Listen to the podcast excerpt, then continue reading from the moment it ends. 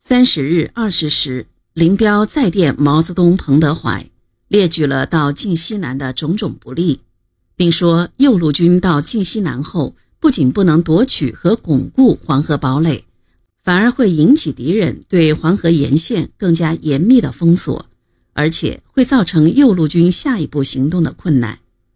他坚持东进、晋东南的意见，再次强调晋东南地区是消灭敌人、扩大红军、建立游击队、削弱严敌最好之地区，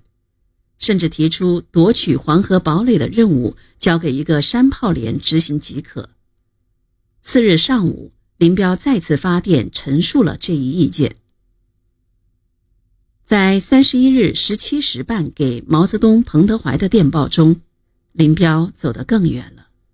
关于行动方针，他坚持要右路军在同蒲路以东广大区域做不规则、无定向的游击行动。更严重的是，他居然以建议的口气提出：彭德怀、毛泽东两同志及方面军机关移至陕北苏区，与中共中央朱同志在一处工作为好，以便集中人力、精力、时间。充分冷静考虑与指导全部政治、军事、外交大计。彭德怀、毛泽东随部做游击战争，今日在此，明日至彼，必有爱指挥。显而易见，他这是因为毛泽东、彭德怀不肯采纳他的意见，嫌毛泽东、彭德怀首长碍手碍脚，想把毛泽东、彭德怀撵回陕北。摆脱了毛泽东、彭德怀掣肘和约束，他就可以随心所欲了。在右路军行动方针问题上，从善如流的毛泽东是乐意倾听不同意见的。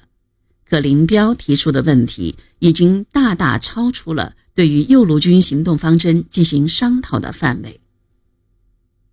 本来毛泽东在看到林彪多次来电后，也考虑到从右路军所处位置看。直接东进至晋东南，比先转入晋西南，然后再东进更为便利。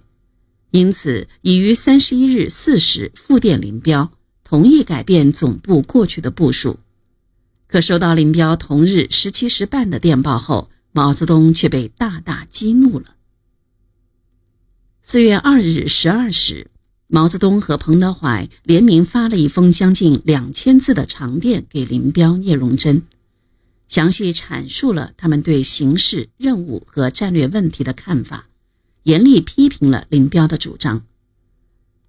这么长的电报，在毛泽东全部战争指挥史上也是不多见的。电报的要点是：一、关于对形势的观察，毛泽东、彭德怀认为，林彪存在着对于革命形势估计不足与对于战略任务了解不足的观点。这表现在三十日二十时与三十一日十七时半两次来电中。毛泽东、彭德怀指出，林彪提议军委与方面军领导机关回陕北去，是过高估计山西、华北及全国反革命力量，过低估计山西、华北及全国的革命形势，过低估计敌人内部的冲突和矛盾的结果。这种观点是不正确的。毛泽东、彭德怀认为，山西与华北在将来的对日作战中具有特别重要的战略地位，因此，中央与军委的极重大的任务是使第一方面军在数个月内扩大至五万红军以上，在山西与华北取得大胜利，在华北首先在山西经过游击区阶段创造比较陕北更大的根据地，在此根据地内建立模范的人民政权。成为号召全国革命的中枢，将此根据地与外蒙连接，与苏联打通。